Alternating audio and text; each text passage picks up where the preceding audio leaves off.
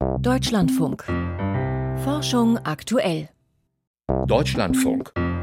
Tolle Idee. Was wurde daraus? Was haben Penicillin und Post-it-Zettel gemeinsam? Beide wurden zufällig erfunden, weil Menschen Fehler gemacht haben. Und der Zufall war auch Pate einer Entdeckung der Medizinerin Alexa Klettner vom Universitätsklinikum Schleswig-Holstein, deren Doktorandin 2014 eine folgenreiche Panne passierte.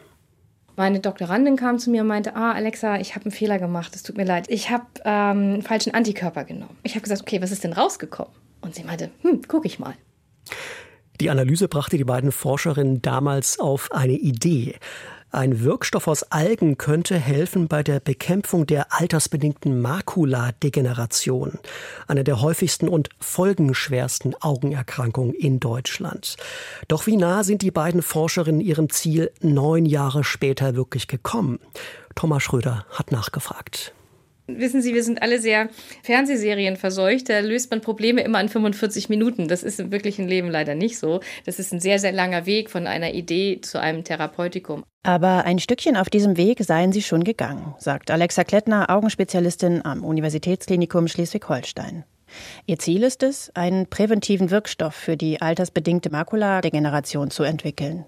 Die AMD, wie die Krankheit auch abgekürzt wird, ist hierzulande in der Hälfte aller Fälle die Ursache für eine Erblindung.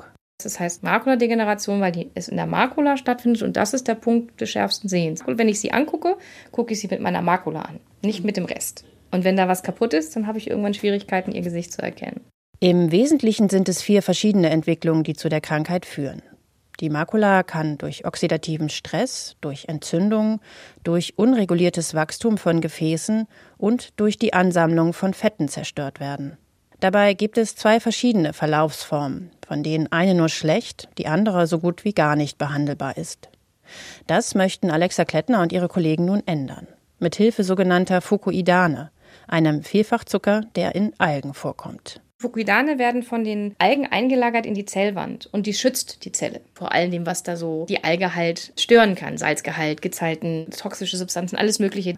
Das heißt, je nachdem, wo sie wachsen, werden sie unterschiedlich viel Fukuidane einbauen und sie werden auch ein bisschen unterschiedlich sein. Insgesamt untersuchten Klettner und ihre Kollegen 140 verschiedene Präparate aus Algen. Dabei zeigte sich, dass die Fukuodane nicht nur die Alge, sondern auch Zellen aus Schweineaugen schützen konnten. Und zwar genau vor jenen zerstörerischen Prozessen, die bei einer Makuladegeneration ablaufen.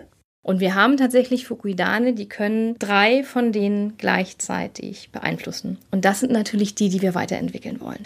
Und da wissen wir wahnsinnig viel mehr also worauf das da ankommt chemisch. Und wir sind jetzt auf dem Schritt, dass wir gucken, welche von diesen Fukuidanen wirken auch gut im Zebrafisch? Alexa Klettner öffnet eine Tür im Keller des Instituts. In unzähligen kleinen blauen Plastikbecken schwimmen hier unterschiedliche Arten von Zebrafischchen. Das ist unsere Zebrafischanlage. Die sehen genau aus wie die, die man aus dem Aquarium kennt. Um die Wirkung der Fukuidane zu prüfen, nimmt die Forscherin den Nachwuchs der Fische unter die Lupe.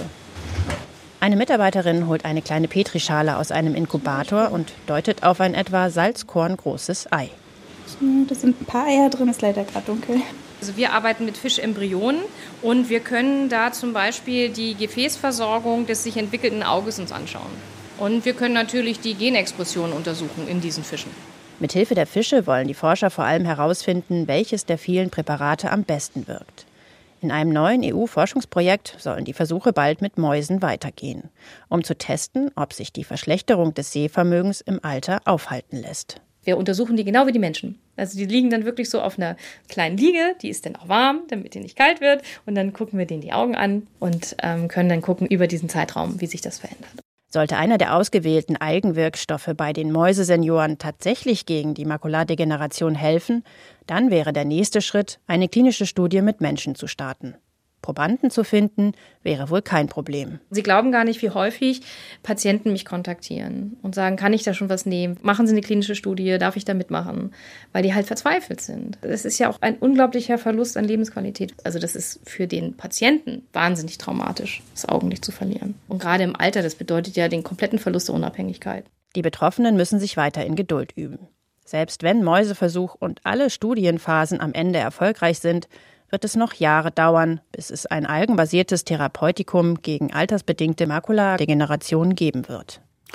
Ein Beitrag von Thomas Schröder war das. Und wenn Sie Vorschläge für Themen haben, denen wir in unserer Serie Tolle Idee, was wurde daraus, dringend mal nachgehen sollten, schreiben Sie uns gerne eine E-Mail an deutschtolleidee.deutschlandradio.de.